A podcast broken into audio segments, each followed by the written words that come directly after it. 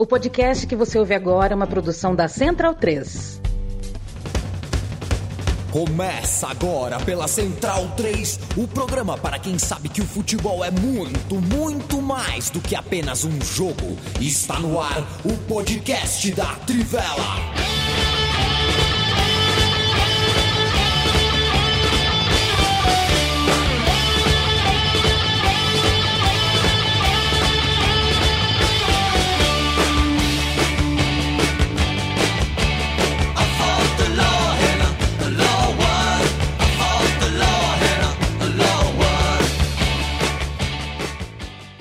Bem-vindo, bem-vindo, amigo e amiga da Central 3 e da Trivela. Hoje é dia 4 de agosto de 2022, noite. A gente, toda segunda e toda quinta, entra ao vivo, faz uma chamada de vídeo, uma livecast. Este é o podcast da Trivela, que depois pinga no seu agregador preferido uh, onde você pode nos ouvir na terça, na quarta, na quinta, na sexta, no sábado, no domingo, quando quiser. Esse, os antigos, e depois de ouvir, pode visitar o site da Central 3, o site da Trivela, ler os meninos da Trivela uh, uh, e ouvir a equipe da Central 3 trabalhando em outras frentes, falando muito, muito, muito de muitas coisas, inclusive de bola, de bola na caixinha. Eu me chamo Leandro e a mim, muito prazer agradeço a tua companhia. Estou ao lado de Bruno Bonsante, que é um torcedor do, não sei porquê, do Osasuna e do Parma, no, nas ligas europeias. Do Parma, é, talvez, né? Você saiba. É, então, Tem um motivo. Leandro Stein, que torce para o Union Berlim, embora tenha uma quedinha pelo Karlsruhe. O Felipe Lobo, que torce é, pelo Gênova, mas ficou um pouco desencantado nos últimos anos e agora é, virou um torcedor ferrenho do Monza, porque gosta muito de carro, né? Gosta de automobilismo e tudo mais. E Matias Pinto que veio. Né? Exato, Matias Pinto que veio de São Paulo, que já tá bem, tem quatro pontos na segunda divisão do campeonato alemão, começou legal, já tá na frente, por exemplo, do Hamburgo, que ganhou um, perdeu outro, perdeu pro é, é o que importa. Rostock. É o que importa. É, mas perdeu pro não pode perder pro Hansa Rostock, né, Matias? É, zoado também zoado, né? O Hansa Rostock é o time que a gente não gosta nesta casa. Eu faço sempre a lembrança que tanto o estúdio da Central 3 quanto a redação da Trivela são independentes, então a gente tem financiamentos coletivos para tentar ajudar, manter e crescer sempre. apoia.se barra Central 3, apoia.se barra Trivela. Esse programa tem um apoio da KTO, kto.com e também a loja da Trivela, é um lugar onde você pode nos ajudar e adquirir produtos bem bonitos, interessantes e legais. trivela.com barra loja ou capred.com.br barra Trivela. A gente volta segunda-feira com mais um podcast da Trivela. Tchau, tchau. Já fiz essa piada esses dias, né? Falei demais, já são quase três minutos de programa. Bruno Bonsante, qual é o lead? Qual é a manchete? A manchete são os jogos da Libertadores, né? Nesse programa, as quartas de final da Libertadores, tivemos dois é, duelos brasileiros foram bem interessantes, a gente vai falar sobre eles. E tem algumas contratações também. Os, a Bundesliga e a Premier League estreiam nesse fim de semana, a gente está preparando guias especiais dessas duas competições, mas em formato de podcast vai sair um diferente e mais abrangente nessa sexta-feira, também chamado de amanhã. Leandro Stein, de 1 a 10, para eu ouvir a tua voz, de 1 a 10, a chance do campeonato alemão ter um novo campeão. Dois. Acho que dois está tá num bom número. É, é mais do que eu esperava. É. Não, dá para a gente considerar que o Bayern de Munique perdeu o seu principal jogador, mas coletivamente talvez melhor em relação ao que foi a última temporada, isso é importante considerando que o Bayern fez uma temporada morna para o que se esperava, mas acho que a concorrência no geral deu uma melhorada, então isso talvez possa abrir um pouquinho o campeonato. Acho que fazendo guia, assim, preparando as coisas, é uma, uma temporada com muita movimentação, com muita contratação, né? O Dortmund, por exemplo, contratou bastante, embora tenha perdido o Haaland e tenha é, perdido também por alguns meses o, o Haller, né? Enquanto ele vai fazer esse tratamento do, do tumor nos testículos, mas ganhou muito mais consistência, principalmente com a dupla de zaga, né? O Leipzig também está com um elenco bem mais forte com as apostas que fez. E enfim, vai ter um trabalho completo depois de uma, de uma temporada meio a meio, né? Metade, a primeira metade da temporada foi horrível, a segunda metade da temporada foi ótima. Agora vai tentar ser ótima por inteiro. Então acho que um, um doisinho ali tá, tá de bom tá tamanho. Bom, tá de bom tamanho. Ô Matias Pinto, deixa eu te falar uma coisa. Estão é, enganando a rapaziada, viu, Paulo Guedes? Estão enganando a rapaziada. Tem gente, inclusive em canal de televisão, quem sou eu para falar dos outros? Mas a gente tem que falar que estão enganando a rapaziada, inclusive em televisão que tem os direitos do, das competições com o Mebol.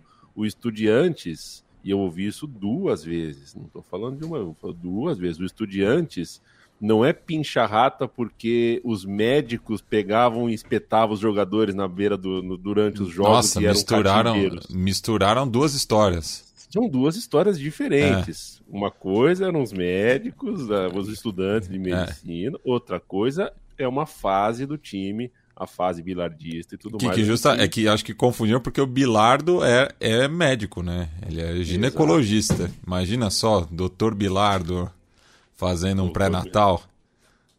Olha, muito boa a série do Bilardo, por sinal. É, quem não assistiu, assista. É a HBO, né? HBO. Que, que foi a HBO produziu. Muito boa série, uma das. Uma série realmente muito boa. A HBO acertou em cheio, né? né? Como é que é? Né, essa não caiu, né? Porque a HBO tá derrubando coisas aí. Ah, é? Eita. É. Vai juntar com a Discovery Plus, que é. agora são o mesmo grupo. E aí tinha um filme pronto, pronto, quase pronto, filmado pelo menos, da Batgirl, e eles derrubaram porque falaram, não vamos lançar não. E dane-se. É, e, e você aí. acha, o, o, Lobo, que o, o, o Magic Johnson do Winning Time é mais parecido com o Magic Johnson do que o Magic Johnson? Olha, eu, eu, eu, ouvi uma, é, uma, uma descrição sobre a. Eu não vi as duas séries, né? Eu é, ah, sei, então, sei das duas. É, mas a descrição que eu ouvi do José Roberto de Toledo, do Foro de Teresina, que é podcaster como nós, muito maior que nós, mas é, é muito bom lá também. É, ele falou: a, uma série é documental e outra é ficcional, né? Baseada em fatos reais, mas ficcional. E ele falou que a série ficcional é mais. É, traz mais coisas, é mais informativa em relação à história do que a documental. Eu achei curioso isso, né? Porque ele realmente, assim, olhando, eu não assisti a série, mas olhando o pôster e cenas que eu já vi, é impressionante, né? É muito é parecido. É impressionante. É, os caras conseguiram. Aliás, não só ele, né? Tem vários personagens na série que eles conseguiram recriar muito bem. O que eu achei legal da série é o Jerry West, né? Que ele é feito como um, um histérico. E aí ele ficou tão bravo que ele disse que ia levar a série até a Suprema Corte para provar que ele não é estéreo. o Carinha Abdul Jabá também escreveu uma coluna para falar que não é. era nenhum problema pessoal, encheu de problema é. pessoal. De questão, não, o problema não é vocês, não, o problema não é que vocês não são fiéis, mas aí ele escreveu 10 parágrafos dizendo que o problema era exatamente que os caras não eram fiéis. Só para dar, só dar um serviço, essa é. série, a série ficcional é, tá na HBO também, e a série documental é da Amazon, se eu não me engano, é isso? Eu não lembro se é a série a documental. acho que é da Apple Plus. Ah, é da Apple ah, Plus, é verdade. É, eu tô é Só para dar o serviço para quem a gente está falando Muito de negócio, bem. a pessoa não sabe, né? Nem, não, é, nem todo bem. mundo é obrigado tô, a saber, né? É o Winning Time na, na, na HBO. Qual é o nome? Fala, repete, repitam aí. Winning Time, hora, da, hora de vencer. Winning Time. É, esse é da ficcional da HBO, né? Isso, isso. É, o documentário eu... eu não sei o nome. Agora eu tô assistindo Ruptura da Google. É, lou, é loucura pura sem cura. Um abraço para Bruno Cururu. Um abraço é, também para José Sobreira, de João Pessoa. É They Call Me Magic, o nome do documentário. Tá na daí, da Apple TV. Só para vocês, né, saberem aí, quem quiser. Léo Pereira de Salto tá com a gente. Aliás, Ronaldo Jesus. O Salto, o, o campo mais louco que eu já joguei na minha vida fica em Salto, era o campo da Associação Atlética Avenida, que era numa ilha no meio do Tietê. Um é para dar um salto, Ronaldo. né? É. Ronaldo Jesus de Paraisópolis está aqui. Vinícius Santi Ana, boa noite para você também. O Glei, Glei, Gleison, desculpa que tá é Gle, Glelson, né? Gle, é Glelson, é perdão, é Gleison. Glelson Fábio, é Gleison mesmo? Gleison, é. É, eu tô, tô meio míope, cara. Hum. Desculpa, Gleison. Gleison Fabiano Moreira, boa noite pro meu podcast preferido, um fã de BH.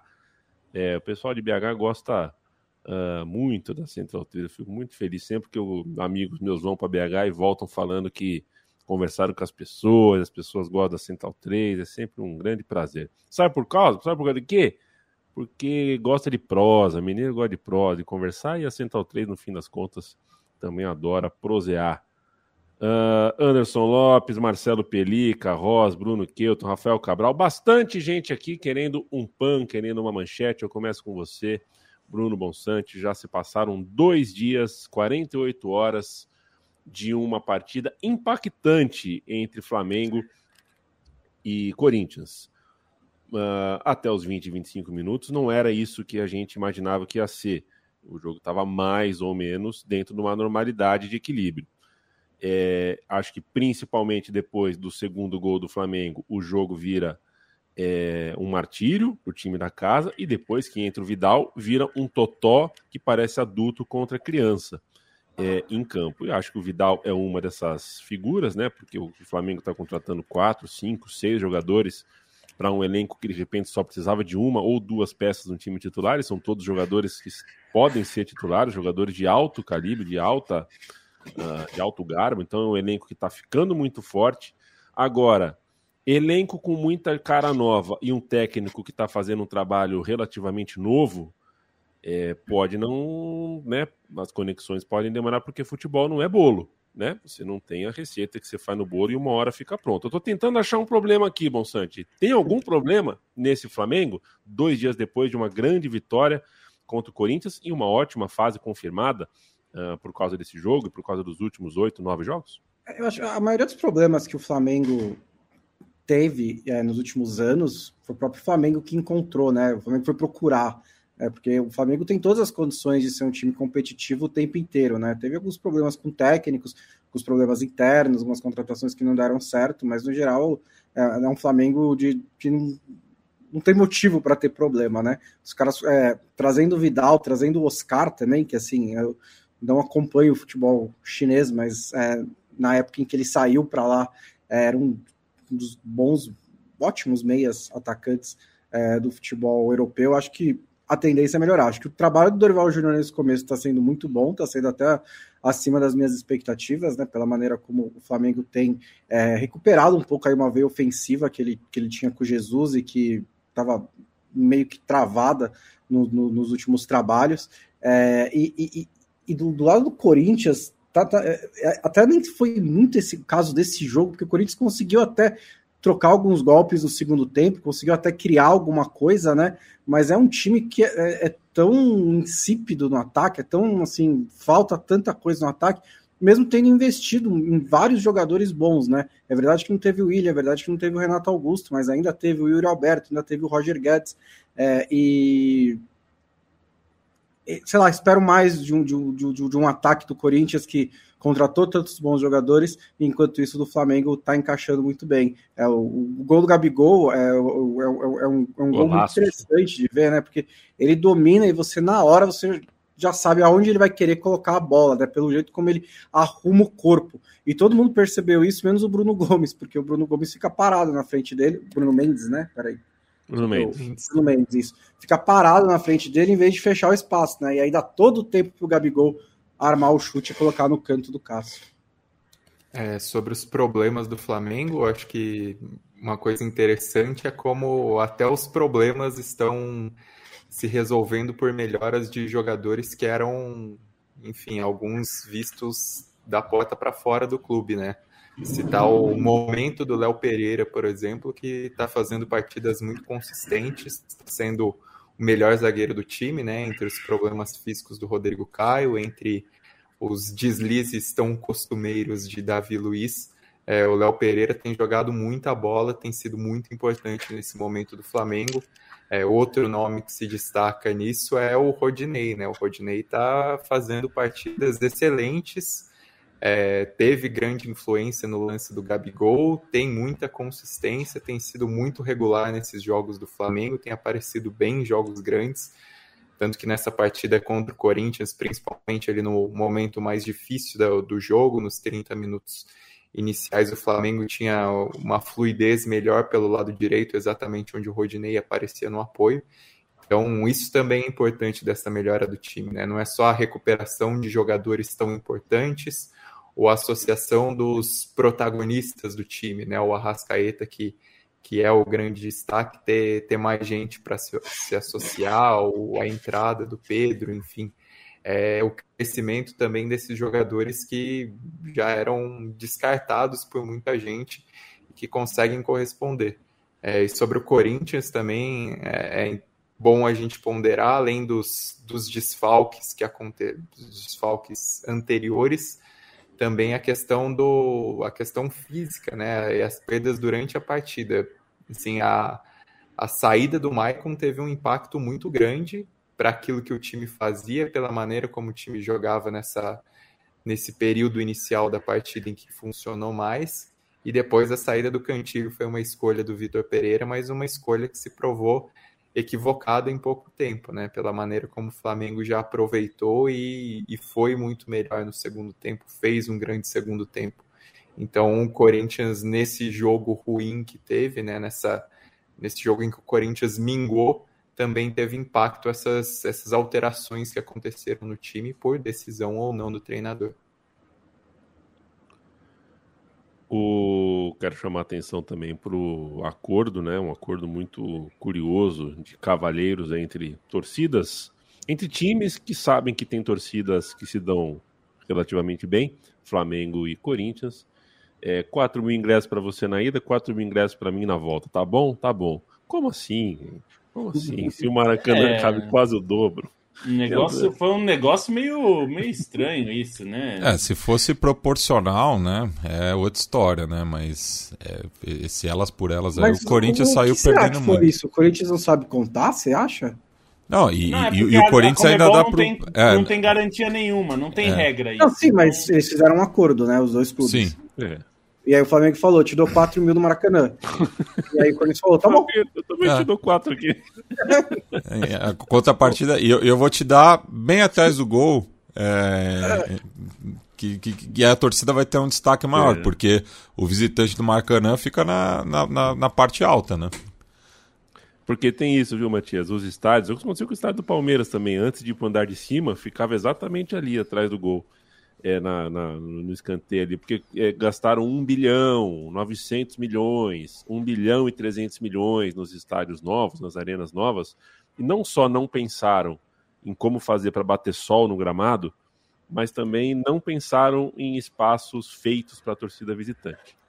É, são, são poucos os estádios novos aí que pensaram nesse tipo de coisa, na logística, na torcida visitante, ficar num lugar adequado tudo mais mas é que faltou dinheiro, faltou verba para pagar é. uh, Agora, algum profissional para planejar isso. Um detalhe do Corinthians: cinco gols na Libertadores. Cinco gols na Libertadores.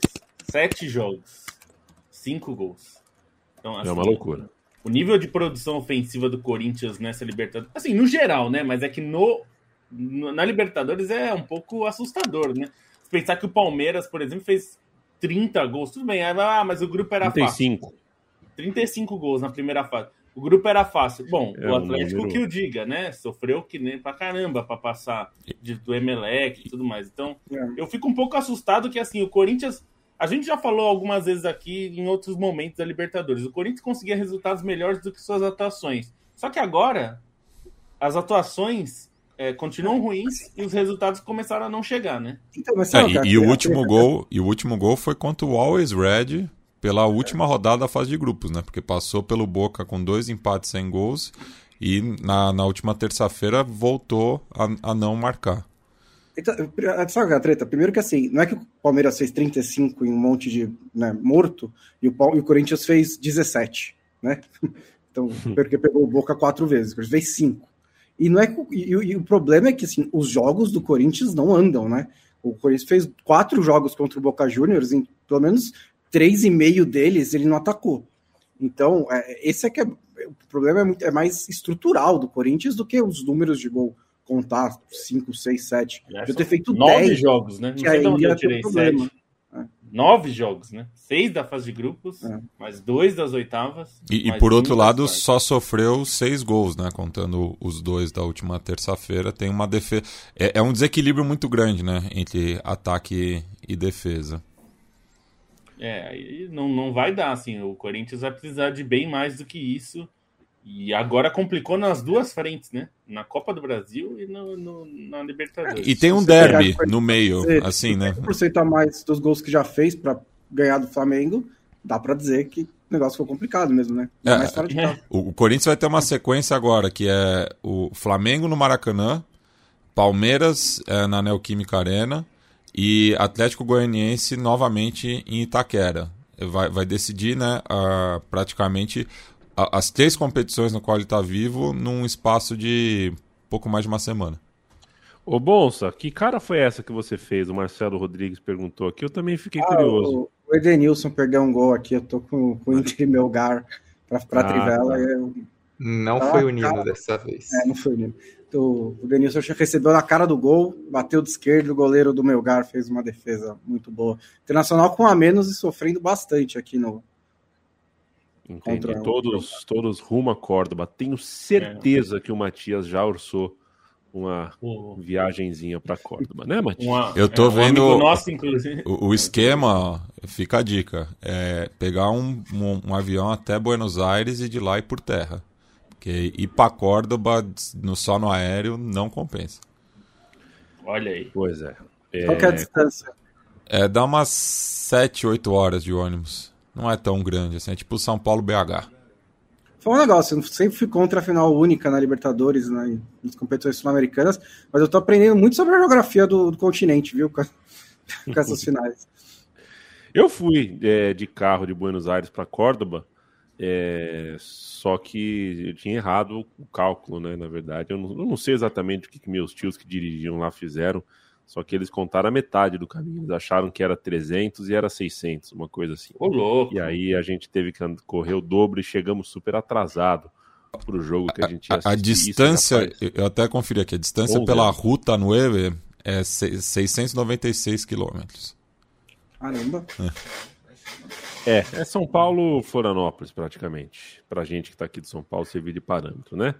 É, a gente tá em São Paulo, eu tô em Maceió, né? Mas, enfim, vocês entenderam. O, o, o, o Bruno Bonsante, aí o negócio é o seguinte: passando para o outro jogo de brasileiros, é, a gente tem agora, a gente está no rescaldo, né? 24 horas atrás, Atlético Mineiro e Palmeiras se enfrentavam no Mineirão. Um jogo que se mostrava, estava toda a pinta que a manchete seria um monólogo de um time que reencontrou uma fagulha, uma energia, e essa energia seria consagradora para a imagem de um Cuca que sabe motivar e sabe ter, ter uma memória competitiva de nove meses atrás, dez meses atrás, quando ele era técnico do clube, conseguiu ajeitar a casa para fazer o básico, que o Atlético de 2 a 0 podia fazer 3 a 0 estava para fazer o 3 a 0 Acontece que trabalho de longo prazo Uh, é importante quando é bom, bom, quando é bom, quando é bem feito, claro, é importante, inclusive por causa desse tipo de coisa, né? Você está nas cordas, você está a um passo de de repente ser nocauteado, mas o time se entende. Tá cheio de jogador que está jogando junto há muitos anos, com um técnico que já passou tudo que tem para passar e mais um pouco para esses jogadores no dia a dia. Aí você consegue dar uma respirada e entrar no jogo. No fim das contas, a gente tem o Palmeiras e Atlético Mineiro excelente para a semana que vem, porque não dá para saber quem vai passar 2 a 2 muito grande. É, uma, uma coisa que me chamou a atenção no, no pós-jogo foi uma declaração do Abel Ferreira dizendo que é, o Palmeiras teve vários momentos em que ele poderia perder a cabeça e perder a concentração, né? Gol anulado, pênalti, um gol no começo do segundo tempo e nunca fez isso. E esse é o sinal de uma grande força desse time, né? Porque você não chega é, vence tantos mata-matas em sequência como o Palmeiras vem vencendo, sem ter uma força mental muito forte. É, e, e, realmente, esse era um jogo em que, até pela, por ter vindo de duas, dois títulos da Libertadores, os jogadores do Palmeiras poderiam simplesmente falar: ok, gente, esse não vai dar, né? Não dá para ganhar todas. Mas é, depois de um primeiro tempo que foi todo do Atlético Mineiro e que ainda assim caminhava para terminar de um jeito que esse Palmeiras também já passou algumas vezes, que é ok, sofremos, somos dominados, mas seguramos 0 a 0 Então vamos fazer isso mais uma vez, a gente resolve no Allianz Parque. mas aí sai o, o pênalti que o Hulk converte, aí no começo do segundo tempo, a boa jogada do Keno e o gol contra do Murilo. Aí, aí de repente, o Atlético Mineiro abre 2 a 0 é, e, e, e, é interessante que o Palmeiras melhora depois desse 2 a 0 é, O Palmeiras, acho que no segundo tempo, né, é, até ligeiramente melhor do que o Atlético Mineiro. É, isso sem o Abel ter que fazer nenhuma mudança de peça, né? Sai o, Rafael Veiga entre o Gabriel Menino, mas foi por lesão. É, depois tem duas substituições mais nos 10 minutos finais, mas o Palmeiras já estava melhorando. E, e, acho que a partida que o Gustavo Scarpa fez foi um negócio incrível, né?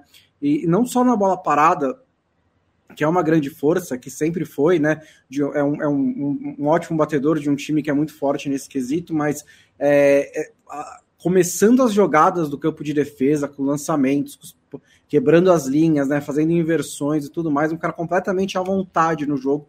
Eu fiquei bastante impressionado, né? O, o Dudu teve duas chances de empatar antes do gol do Danilo no, nos acréscimos, perdeu para alguns que poderiam fazer falta depois dele dar a cabeçada, ajeita para o Danilo fazer o gol 2 a 2 que eu concordo com você, né? Até por não ter gol fora de casa como critério de desempate, né? é, qualquer empate no Allianz Parque leva para os pênaltis, leva para os pênaltis, né? E aí o, o, o jogo do confronto está completamente aberto. É, sobre o Scarpa é a imagem daquele cara que pega e bota a bola debaixo do braço para resolver, né? Porque foi exatamente o que ele fez. Já no primeiro tempo era o principal escape, era o principal respiro do Palmeiras, criou as melhores jogadas, a participação no, no lance do gol que acabou anulado antes do Atlético marcar. E aí no segundo tempo as bolas paradas muito fortes, né? Ainda deu passe, ainda criou chance, chamou a responsabilidade, aproveitou o corredor, se esforçou muito na marcação. Então, uma atuação muito grande do Scarpa pelo contexto do jogo e por, por aquilo que ele fez mesmo de prático no, no jogo, né?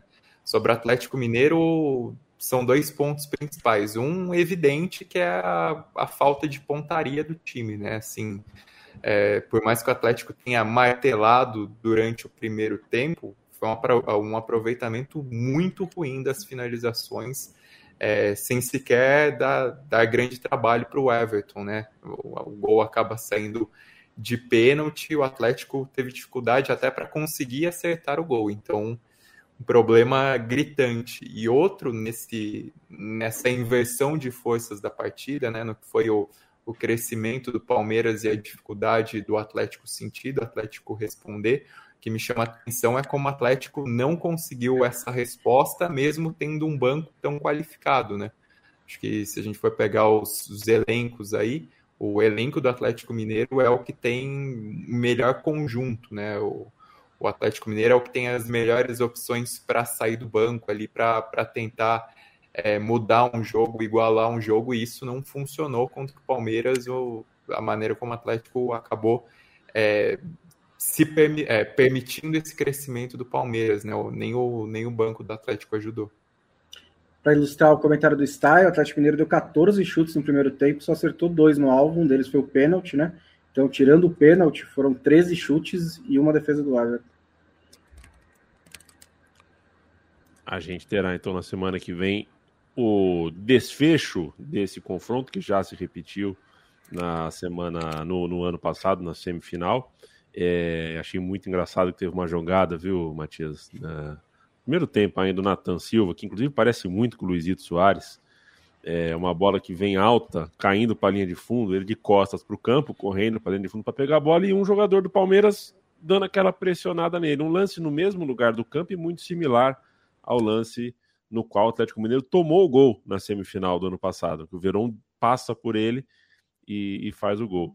Rapaz, ele deu um bico para arquibancada na bola, dava tempo para dominar, ele estava com espaço, estava longe o marcador, mas ele com certeza ele se lembrou uh, de 2021, mas deu uma, uma bica para arquibancada que eu achei muito sincera, muito, muito, com certeza ele eh, ficou claro ali que o jogador fica com trauma, tem a memória ali. No fim das contas, jogou bem ele, jogou bem o Rubens, que substituiu o Arana, e acho que vai ser um belo jogo de futebol, mais um o, confronto. Os times bem diferentes, né, em relação ao ano passado, né, Yamin? Teve algumas mudanças importantes aí, né, de, de lá para cá, apesar de não ter passado quase um ano, né? É. Eu, para antes da gente passar aqui para Cató, fazer o registro, né? Que falei antes do programa com você, né, Lobo? É... Um dos personagens dessa Libertadores, né? Para falar de América Mineiro aqui, que foi o Jailson. Jailson já saiu do Palmeiras uh, com uma. Na verdade, na saída do Praz, né? Quando o Praz saiu do Palmeiras, uma história já não tinha ficado muito, muito, não, não ficou muito bem para ele, não pegou muito bem para ele uh, o segredo que ele tinha com a diretoria e tudo mais, não foi do, uh, não foi a coisa mais profissional de se fazer. Agora o Jailson botou a boca no trombone dia desses, essa semana, para falar que o goleiro com quem ele dividia a posição, o Cavicchioli, lá no América Mineiro, é, segundo ele, um perdedor, um fracassado, um sem história, um mau caráter.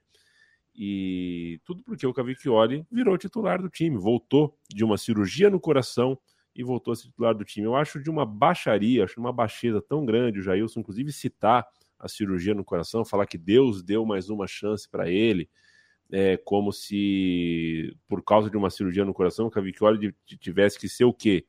Uh, uh, menos competitivo, ser um, um reserva resignado.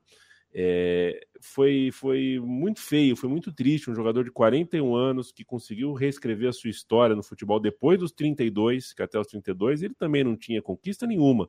Igual ele disse que o Cavicchioli hoje não tem, né? É, ele ganhou uma Série C aos 32 anos e ainda até então não tinha nunca eh, jogado uh, uma Série A, por exemplo. Então, é, eu acho muito triste uh, que dois eventos, dois episódios, né? Esse com o Praz no Palmeiras e agora esse com o Cavicchioli, é, acabem uh, uh, de alguma forma marcando aí o fim da, da, da biografia como goleiro profissional é, do Jailson. Aparentemente,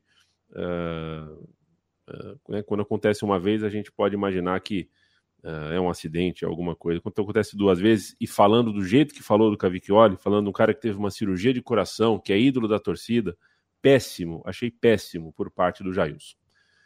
KTO.com, KTO.com, você entra, você faz o seu cadastro, se fizer o primeiro depósito com o cupom Trivela, escreve lá Trivela no cupom, você ganha a 20% de free bet. E a KTO é parceira da comunicação independente, é parceira nossa já de longa data. E a KTO sempre tem na quinta-feira aqui uh, a oportunidade de perder dinheiro, perder um pouquinho para gente, porque o Bonsa e o Lobo sempre trazem três dicas. O Bonsa não coloca uh, no, no, roteiro aqui, não, não, cola no roteiro, parece que é uma coisa meio secreta. ali. É, então, ele roubar minhas dicas. Acontece que eu aposto mais tarde e aí não tá mais aqui. Eu tenho que pegar o podcast, clicar, ouvir as suas dicas. É, mas é isso, são três dicas do Bonsa, três do Lobo. Eles mais acertam do que erram, então a chance de você ganhar dinheiro e não perder é boa. Ouça as dicas de Lobo e Bonsante, eu começo com você, Felipe Lobo. É, eu só vou fazer o disclaimer aqui que é, se a gente fizesse você ganhar muito dinheiro, a gente seria apostador e não jornalista. Então a gente faz só para se divertir. Né? No fim, vai ficar meio elas por elas mesmo. É, KTO é para a gente se divertir e para e a gente também poder se divertir com jogos que você não se divertiria, né? Tem jogo que você aposta e aí fica lá torcendo com um jogo que você nem se importaria, mas porque vira uma diversão. É, as minhas três dicas, é, todas do sábado, com a volta do futebol europeu em três das é, grandes ligas é, europeias, né? Então, começando pela Ligue 1, Estrasburgo e Mônaco, né? Estrasburgo e Mônaco. É, o Mônaco é um time interessante, perdeu o Chouameni para o Real Madrid, é, porque o Real Madrid pagou quase 100 milhões ali nele, mas, ele, mas é um time bem montado, interessante, é, fez boas contratações ali, é um time que sempre busca é, se reforçar bem, bons, bons jogadores, ou jogadores famosos em baixa ou jogadores é, em fim de contrato, enfim, sempre busca bons negócios. É, e a vitória do Mônaco está pagando 2,71. Strasburgo, por mais que seja um time pequeno, fez uma ótima temporada na, na, na, na temporada passada, né? Então não é não é uma, uma, uma um adversário mole assim muito fácil e tal. Mas é o Mônaco é um bom time e eu acredito que pode começar com uma vitória com essa cotação boa aí, 2.71. Sábado também tem Borussia Dortmund e Bayer Leverkusen, que é basicamente um jogo de bagunça, né? São dois times que são normalmente bons em nível técnico e bagunçados em nível tático, ou enfim, tudo. Então é um, é um jogo que costuma ter muitos gols. Aqui a aposta é um pouco mais ousada, que é acima de 3 gols e meio. Então você tem que torcer por um 2 a 2 maroto, né? um 3 a 1 Então a cotação está 1,95. Considerando que Dortmund e Leverkusen costumam ser times é, um pouco caóticos, é, pode, pode acontecer. Por fim, Premier League, Everton e Chelsea. E aí é o seguinte aqui, acima de dois gols e meio, porque o, o Everton, é, bom, muito ruim. É um time foi, ficou muito mal na temporada passada, não deu indícios de melhora com o mercado que fez nessa janela. Então, eu coloquei, eu poderia aqui apostar na vitória do Chelsea, mas a vitória do Chelsea está pagando muito pouco, então nem vale a pena você apostar nisso. Eu apostaria em acima de dois gols e meio porque aqui, principalmente porque o Chelsea deve fazer mais, mais gols. Então, 1,96. Essas são as três apostas da semana. Só para dizer que eu acertei as três da semana passada. Pena que eu coloquei só cinco reais na, na, na tripleta, mas acertei as três. Essa é uma boa semana porque eu escrevi 150 mil caracteres sobre a Premier League, né? Então eu tô por dentro de todos os jogos aqui. É, e eu vou dar dois da Premier League. Primeiro, Fulham e Liverpool. É, o Fulham tem 16 jogadores no elenco, só dois zagueiros.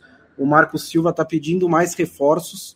É, diz que o time não está preparado para ficar na Premier League ainda e precisa de mais jogador. E vai pegar o Liverpool, que é um dos dois melhores times do país. Então, mesmo fora de casa, eu acho que dá para ganhar bastante, pegando o handicap menos 2 do Liverpool a 2,16 que significa que se o Liverpool ganhar por dois gols de diferença, a aposta não vale nada. De três para cima você ganha essa cotação. A minha expectativa é que o Liverpool goleie, mesmo sendo um Liverpool que está um pouquinho em reconstrução, minha expectativa é que o Liverpool goleie nesse jogo. O outro é Newcastle e Nottingham Forest. Newcastle recebendo Nottingham Forest, que acabou de subir para a Premier League, teve que mudar quase todo o seu time porque subiu com vários jogadores que estavam emprestados, já fez 12 contratações, é, vai fazer mais umas duas ou três ainda, disse o técnico Steve Cooper hoje. O Gustavo Scarpa chega no, em janeiro, né? Nosso amigo internauta até perguntou aqui, depois eu posso responder para ele. É, mas é um time que está se montando ainda, né? Com um monte de apostas. E o Newcastle é o time que terminou a Premier League muito bem, né? Depois da segunda metade da Premier League, um dos melhores times da Premier League e que só se reforçou. E jogando em casa, eu acho que o Newcastle vai começar muito bem. E a cotação 1,71 para o Newcastle vencer o Nottingham Forest. E o meu terceiro jogo é também Borussia Dortmund e Bayer Leverkusen, over 3,5 a 1,95. É uma, um over que bateu em nove dos últimos 11 confrontos entre Borussia Dortmund e Bayer Leverkusen. E os últimos dois jogos entre Dortmund e Leverkusen tiveram 14 gols, 7 gols em cada um deles. Então, a tendência é que seja um jogo com muitos gols. KTO.com, um abraço para todo o time da KTO. É muito bom ter parceiro nessa caminhada, nessa jornada, independente dos podcasts. KTO.com, você assina lá, você tem cotações de tudo que é esporte, você tem a malandrinha, você tem e-esportes, você tem é, suporte técnico em português a hora que você precisar. Valeu demais e a gente toca aqui. A gente sempre agora tem pergunta do apoiador, né? O grupo do Discord, da Trivela. E hoje eu separei a pergunta do João, do João Felipe. Eu separei, não, né? O Felipe Lobo separou. Uh, quem vai responder essa é o Matias Pinto. Vocês acham que com as eliminações de mata-mata encaminhadas, ó, o João Felipe já metendo a foice no Coringão, o Corinthians vai afundar o ano de vez ou ficar ainda mais forte para o Brasileirão? Bem, eu acho que se for eliminado, caso aconteça, né? É, lembrando que contra o Atlético Goianiense decide em casa, né? Pode reverter isso. Apesar que tem uma, uma trivia curiosa, né? O Corinthians nunca marcou um gol no Atlético Goianiense jogando em Itaquera. É uma, é uma dessas meio bizarras, assim, né? Mas eu acho que é, vai ter o foco total no brasileiro, né? é, podendo é, justamente surpreender. Mas é, como eu falei é, anteriormente, no meio dessas decisões tem o clássico contra o Palmeiras e que o Palmeiras pode abrir sete pontos, é, dependendo né, do, do resultado do, do próximo final de semana, né? Se, se os dois igualarem na, na pontuação na segunda rodada, mas para essa terceira rodada, o Palmeiras pode abrir sete pontos lá e acho muito difícil que daí o Corinthians, sem o confronto direto, é, consiga diminuir essa vantagem. Leandro Stein, rápido para você, pergunta de Marcelo Rodrigues. Papum, o Scarpa está indo para o Nottingham Forest. Qual é a situação do time? Briga para não cair? Ele que acha que o Flamengo é o time que joga o melhor futebol do Brasil. É, Marcelo, é, tá jogando muito mesmo. Um abraço para você. Briga para não cair. Por enquanto, o objetivo é se estabelecer na Premier League, né? Até pelo hiato de 23 anos longe da primeira divisão, porque o elenco tá com muitas modificações, né? São 12 contratações, também perdeu muitos jogadores importantes nessa janela de transferências, principalmente atletas que estavam só emprestados e tal. É, então vai ter um trabalho razoável de reconstrução em relação ao que já vinha fazendo na temporada passada, né? Quando deu um gás para conseguir esse acesso através dos playoffs. E agora tem um, trabalho longo para fazer toda essa modificação para se adaptar com tantas contratações. Então, talvez o, o Scarpa chegue numa, numa situação de briga, embora eu acredite que, pelo nível das contratações, dê para o Nottingham Forest se, se manter na primeira divisão. Quero mandar um abraço para o Lucas Bazani. Bazani, uh, muita gentileza da sua parte dizer isso que você disse sobre o nosso humilde podcast, mas é aquilo que eu sempre digo, companheiro. Primeiro que a nossa audiência, uh, a gente tem um número aqui, mas o número é daqui, depois a gente pinga em, em formato de podcast, tem a livecast, a gente não pira muito nisso, mas o fato é que você sabe bem que a gente saberia dobrar a audiência e triplicar a audiência. Bastaria eu gritar um absurdo aqui, depois fazer um corte, depois fazer um recorte, e depois o Bruno Bonsante discordar de mim aos berros, e depois a gente xingar alguém. A gente sabe fazer isso, eu sei fazer isso, a gente não faz porque não quer. Um abraço para o Giovanni Freitas, um abraço para o Paulo, que fala do domínio brasileiro na Libertadores pelos próximos anos, poderá fazer a competição ter menos relevância no futebol no, no Brasil. É o caminho, Paulo. Na minha opinião, é o caminho. Se você tem é, é, suposição, né? Palmeiras e Flamengo, dois anos seguidos fazem a final, depois no outro ano é Palmeiras e Atlético, depois no outro ano é Atlético e Flamengo, depois no outro ano volta a ser Palmeiras e Flamengo. É, perdeu o caráter de jogo, né? O jogo não, você chega para a final sabendo que daqui dois anos pode ter o mesmo jogo de novo. Acho muito problemático. Mas isso é uma discussão é. tão longa, tão longa. É, e acho que é até tem a ver. Não, tem a ver com o que você está falando, que é assim, é, isso é por TV, né? Foi uma consultoria que falou para a Comebol que, olha, põe time brasileiro, aumenta os argentinos, porque o dinheiro de TV vem desses dois países, então o resto não interessa muito. Não foi exatamente assim, mas foi. Essa é a mensagem. O problema é que isso é, não pensa no longo prazo, né? Justamente por isso que você está falando. Porque aí em 5, 6 anos, na Argentina já se fala de um jeito que é assim: como será que dá para vencer os brasileiros? Isso é, eles já estão cogitando que nem River e Boca podem brigar mais. É, então, é, o, o, então, o dinheiro da TV, na verdade, que agora aumenta, né? Nesse primeiro momento de 2016 para cá, né? Ah, aumentou mas aí diminui depois, né? Porque quem é que vai ficar pagando? Enfim, vai diminuindo. Não, não é o valor do produto diminui, é, né? Não dá para você manter Sim. o mesmo valor sempre.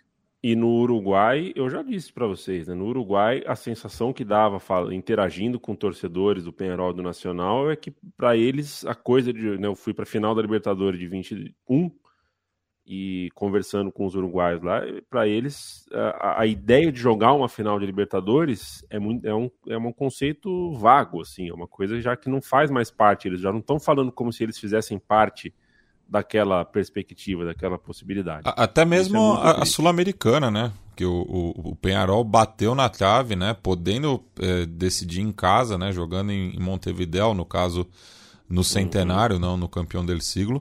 Mas mesmo, mesmo a Sul-Americana já não é algo tangível, assim, né? Dado esse abismo.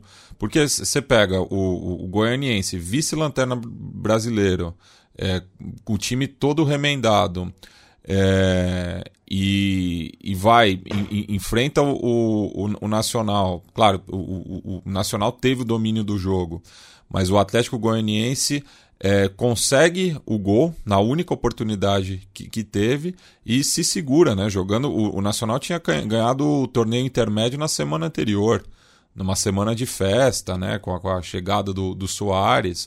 E daí vai lá o Atlético Goianiense e vira notícia internacional por conta de todo esse contexto, né? Então mostra esse, eu acho que é, é, um bom exemplo de como está esse desnível atualmente no futebol sul-americano em relação aos clubes brasileiros, né?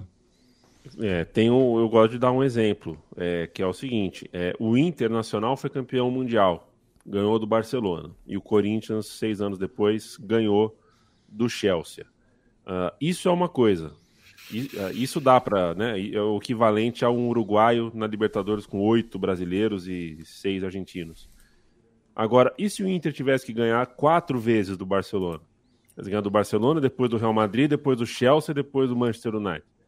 Aí não consegue. O Corinthians que vai ser o próximo mundial, né? É, o, o Corinthians é o conseguiu ganhar do Chelsea. Conseguiu ganhar do Chelsea. E se tivesse que passar, ganhar do Chelsea depois ganhar do Bayern de Munique? Não, mesmo São Paulo ah. e Liverpool, se tivesse ido e volta, o São Paulo ganharia o título? Pois é. Seria bem mais difícil. Não vou dizer assim, não ganharia, mas seria muito mais difícil. E, e no caso do São Paulo, ele guardou a segunda oportunidade que teve, né? Depois não, é. não, não, não, atacou mais. E, sem falar que nesses dois casos, nem o Liverpool nem o Chelsea são os melhores times da Europa no momento. Então, se você amplia né, a competição também, você garante que mesmo que o melhor time da Europa eventualmente perca na semifinal, perca na final, não sei como é que vai ser a forma, mas perca na final, perca alguma coisa, ele ainda estará no Mundial. Então, torna um pouquinho mais difícil. É, é o que, é o que a gente pode ver, eventos, por exemplo, tiver uma final entre times de grande orçamento, grande camisa, grande história, como São Paulo e Internacional. Aí você olha a pontuação deles no campeonato de 2021 e fala, ué, por que, que eles estão jogando uma competição continental? Quero mandar um abraço pro Rodrigo. Rodrigo, um beijo a toda a equipe aí do Projeto Raiz, viu? Você entrou, por engano, no seu no YouTube da empresa. Valeu, um abraço para você, Rodrigo. E Kaique, beijo para você. Te amo também, companheiro. Valeu demais. É, já que a gente falou de Sul-Americana aqui, vamos, vamos aprofundar um pouquinho. Leandro Stein, Oi. que tal para você é, o show né, o show o, de emoção antes do jogo, a, a, a, presença do Luiz Soares já é um caso muito, né, é uma coisa muito emblemática, mas na prática o Luiz Soares é um cara que jogou só 20 minutos, está fora de ritmo, na, na, na, na, no bola e campo, né, o Luiz Soares não faz parte da história da vitória do Atlético Goianiense. É uma história menor, uma história que, claro, é a manchete, é a manchete mundial, o Luiz Soares voltar ao futebol sul-americano, mas eu já eu disse isso aqui, se não no último, no penúltimo episódio do podcast da Trivela. O Atlético Goianiense é penúltimo colocado do Campeonato Brasileiro, mas eu andei e ando vendo esse time jogar de razoável para bem. Eu acho um time uh, Campeonato Brasileiro está bom esse ano, inclusive. É, queria te ouvir sobre a vitória do Goianiense. É, que tal para você esse 1 a 0 conseguido no Uruguai? Concordo com você sobre isso do brasileiro tá bom, porque o nível de alguns times lutando para não cair é bem maior do que se via até comparando com outros anos, comparando o que acontece em outras competições. E o Atlético Goianiense tem sido esse time mais copeiro, né? Esse time mais eficiente que que sabe o momento de atacar, que também faz grandes partidas e no Gran Parque Central acabou sendo uma equipe mais pragmática em se proteger um pouco mais, em esperar os momentos pontuais de atacar e acabou fazendo isso muito bem, né? Conseguindo o gol durante o primeiro tempo, mas se defendeu com muita competência, conseguiu proteger bastante sua meta, considerando que o Nacional teve mais a bola, teve mais a proposta do jogo. É, o Atlético contou com a entrada providencial do Renan, né? Porque substituir um, substituir um goleiro no meio da partida não é algo fácil. O Renan, que é um goleiro experiente, aquele ex-Botafogo, estava no Ludogorets, entrou muito bem, fez defesas providenciais, principalmente no momento em que o Nacional cresceu, né? O segundo tempo do Nacional foi muito bom, com duas bolas na trave, com chances criadas, e o Atlético sobreviveu de certa maneira ao que foi o jogo. E a entrada do Soares é, dá um ânimo para o time, né? Dá, dá aquele gás, pelo jeito que a, a torcida vem junto, ainda mais num caldeirão como é o Parque Central. Soares fora de forma, com certas dificuldades ali na, na movimentação, né? Isso ficava claro, mas ainda assim, num toque, numa boa tabela, ele acaba gerando talvez a chance mais clara da partida, que acabou desperdiçada num, num chute na trave, né?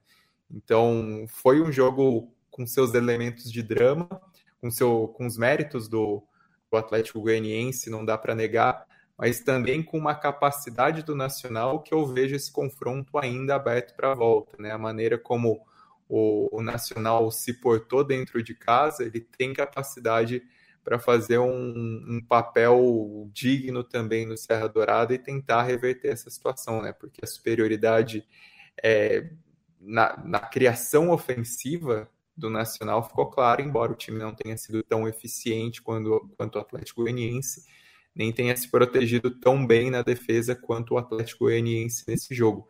Então ainda vejo uma partida aberta para a volta, principalmente se e o que deve acontecer se o Soares ganhar mais minutos em campo, né? Porque é um jogador que fora de forma, é, já aos 35 anos, com suas dificuldades, sem ser aquele artilheiro explosivo de outros tempos, cai a bola no pé dele, ele sabe o que fazer, tem uma qualidade, uma qualidade técnica muito acima de quem está ao redor e sabe fazer o time jogar também, né? Foi o que aconteceu nesse lance, nessa chance criada.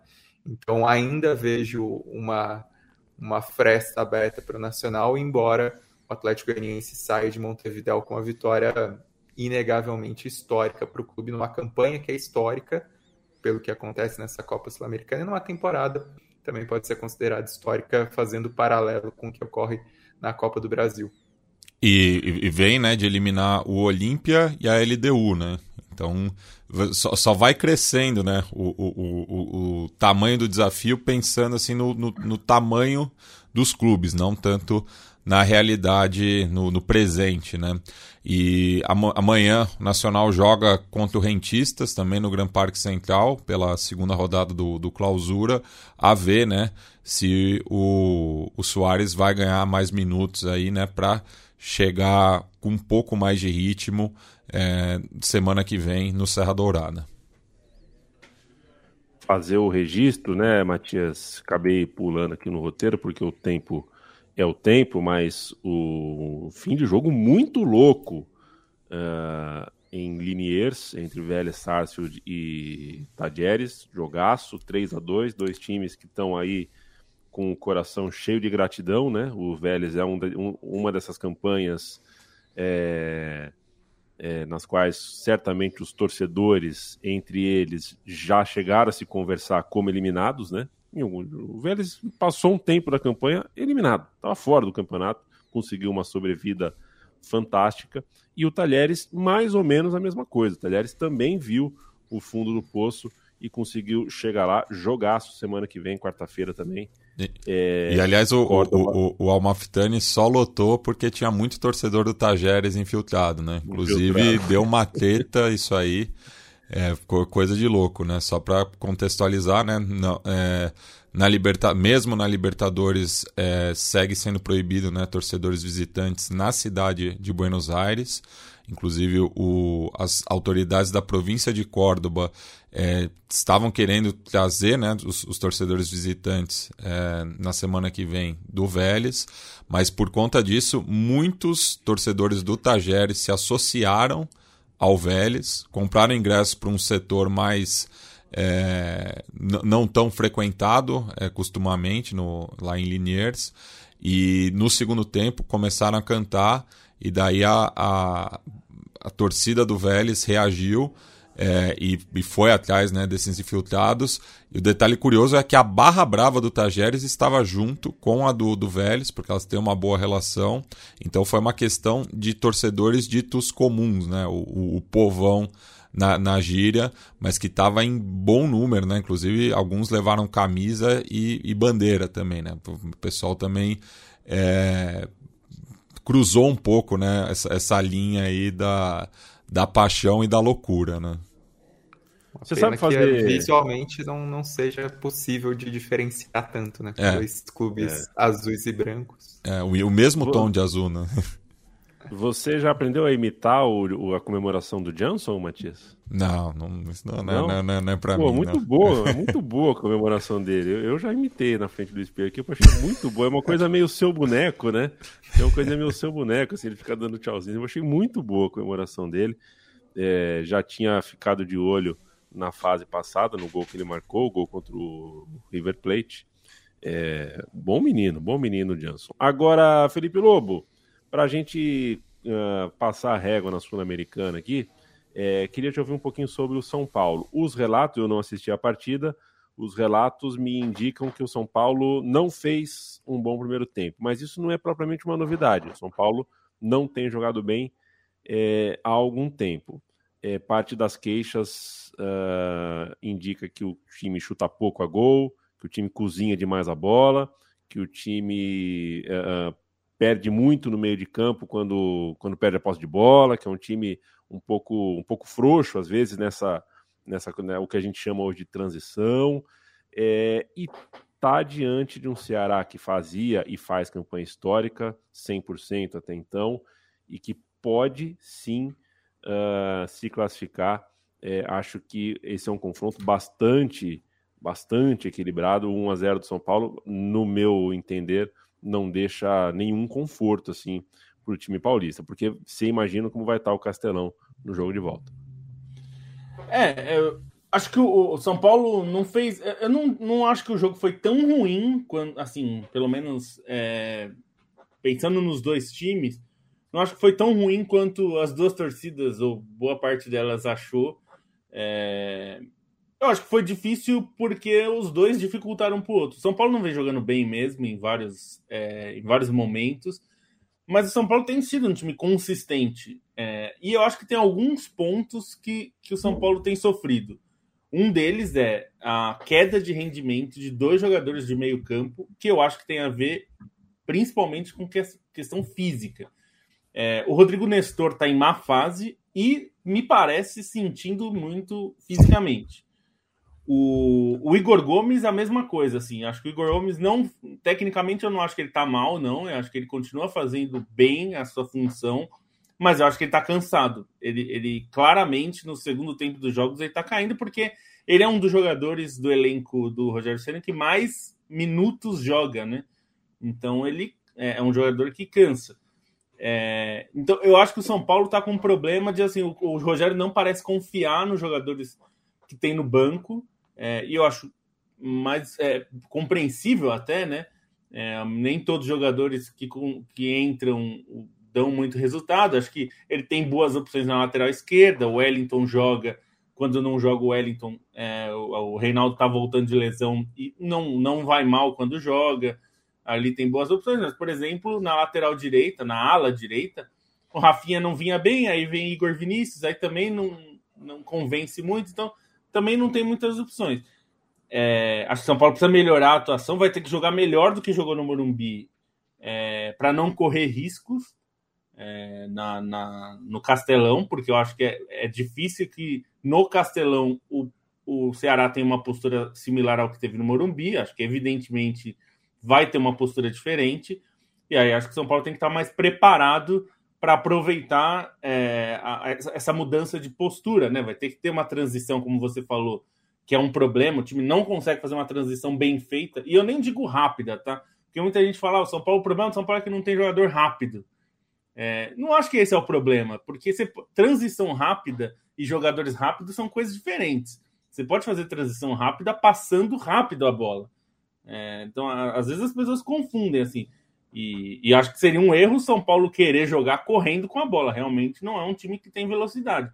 mas é um time que já conseguiu fazer várias vezes boas transições se você é, consegue trabalhar melhor as jogadas. Um dos pontos cruciais para isso é o Nestor jogar melhor. E acho que ele está, inclusive, é, correndo um risco de perder a posição. Né? O Galopo, que chegou agora, tem entrado bem. Assim, ele é um jogador bem diferente do, do Nestor, bem diferente, são características diferentes. Mas ele é, é me parece que dá dinâmicas diferentes para o time também. Melhora um pouco essa velocidade. Ele não é um jogador rápido, mas ele passa rápido a bola, ele é bom de visão de jogo. Então pode ser que ajude. O, o, o Nicão também, que né? Que, que também, é, também, passou por é, alguns problemas, né? Teve Covid, uma lesão no tornozelo, enfim. É, não a... começou bem tecnicamente. Não, não começou bem ano, e né? agora está voltando a, a, ter minutos, né? Já foi importante. Já é o segundo jogo que, que, que ele deixa o, o São Paulo vivo, né? Porque é, teve o 3 a 3 contra o Inter, que ele fez dois gols jogando improvisado. E é, ontem também foi muito importante, né? Porque ele tirou o gol da cartola, assim, porque foi um, um, um chute que é, a bola só Gosta ia entrar ali. Sula, é, ele, ele declarou o pênalti isso. não existiu, né? Acho que é. é. bom dizer também, né? O pênalti não existiu, foi, foi inventado. É, é, o tipo de coisa que é incrível que na, na, América do Sul os caras erram com VAR, assim. Eu entendo que é um lance interpretativo, mas é que não foi no limite. Tem lances que são no limite, assim. É, dá para interpretar como falta. É. Um movimento totalmente normal que só vendo no replay em câmera lenta e paralisando o lance na hora que você acha que é falta. Não foi falta. Não, não, eu não marcaria isso no meio. Apesar, ah, mas é, na, dentro da área. Eu nem, nem sou do adepto de coisa de, de né?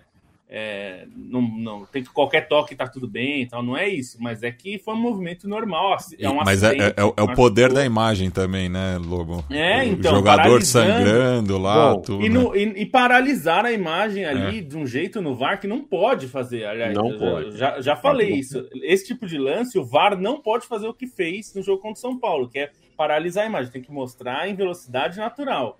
Quando você coloca em câmera lenta até né, qualquer coisa fica mais faltosa. Né?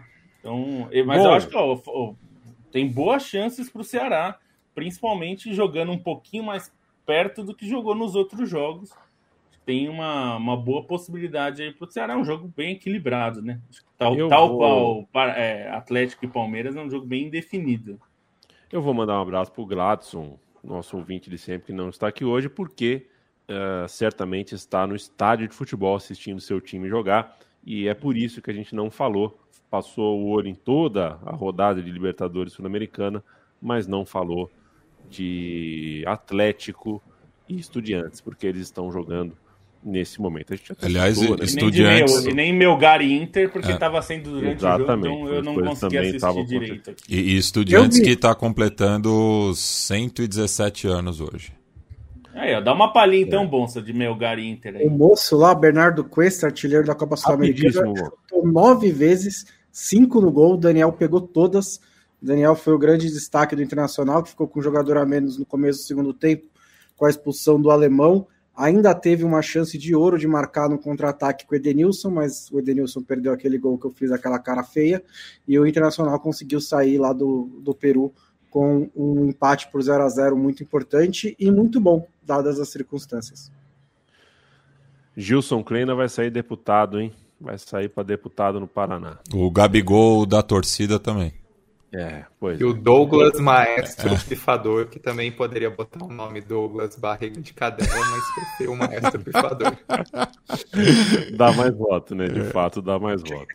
É, é, é o nome que vai para a urna, né? É, do Douglas Maestro Pifador é o. Voto familiar, né? É. Faz mais sucesso com o voto familiar, né? É.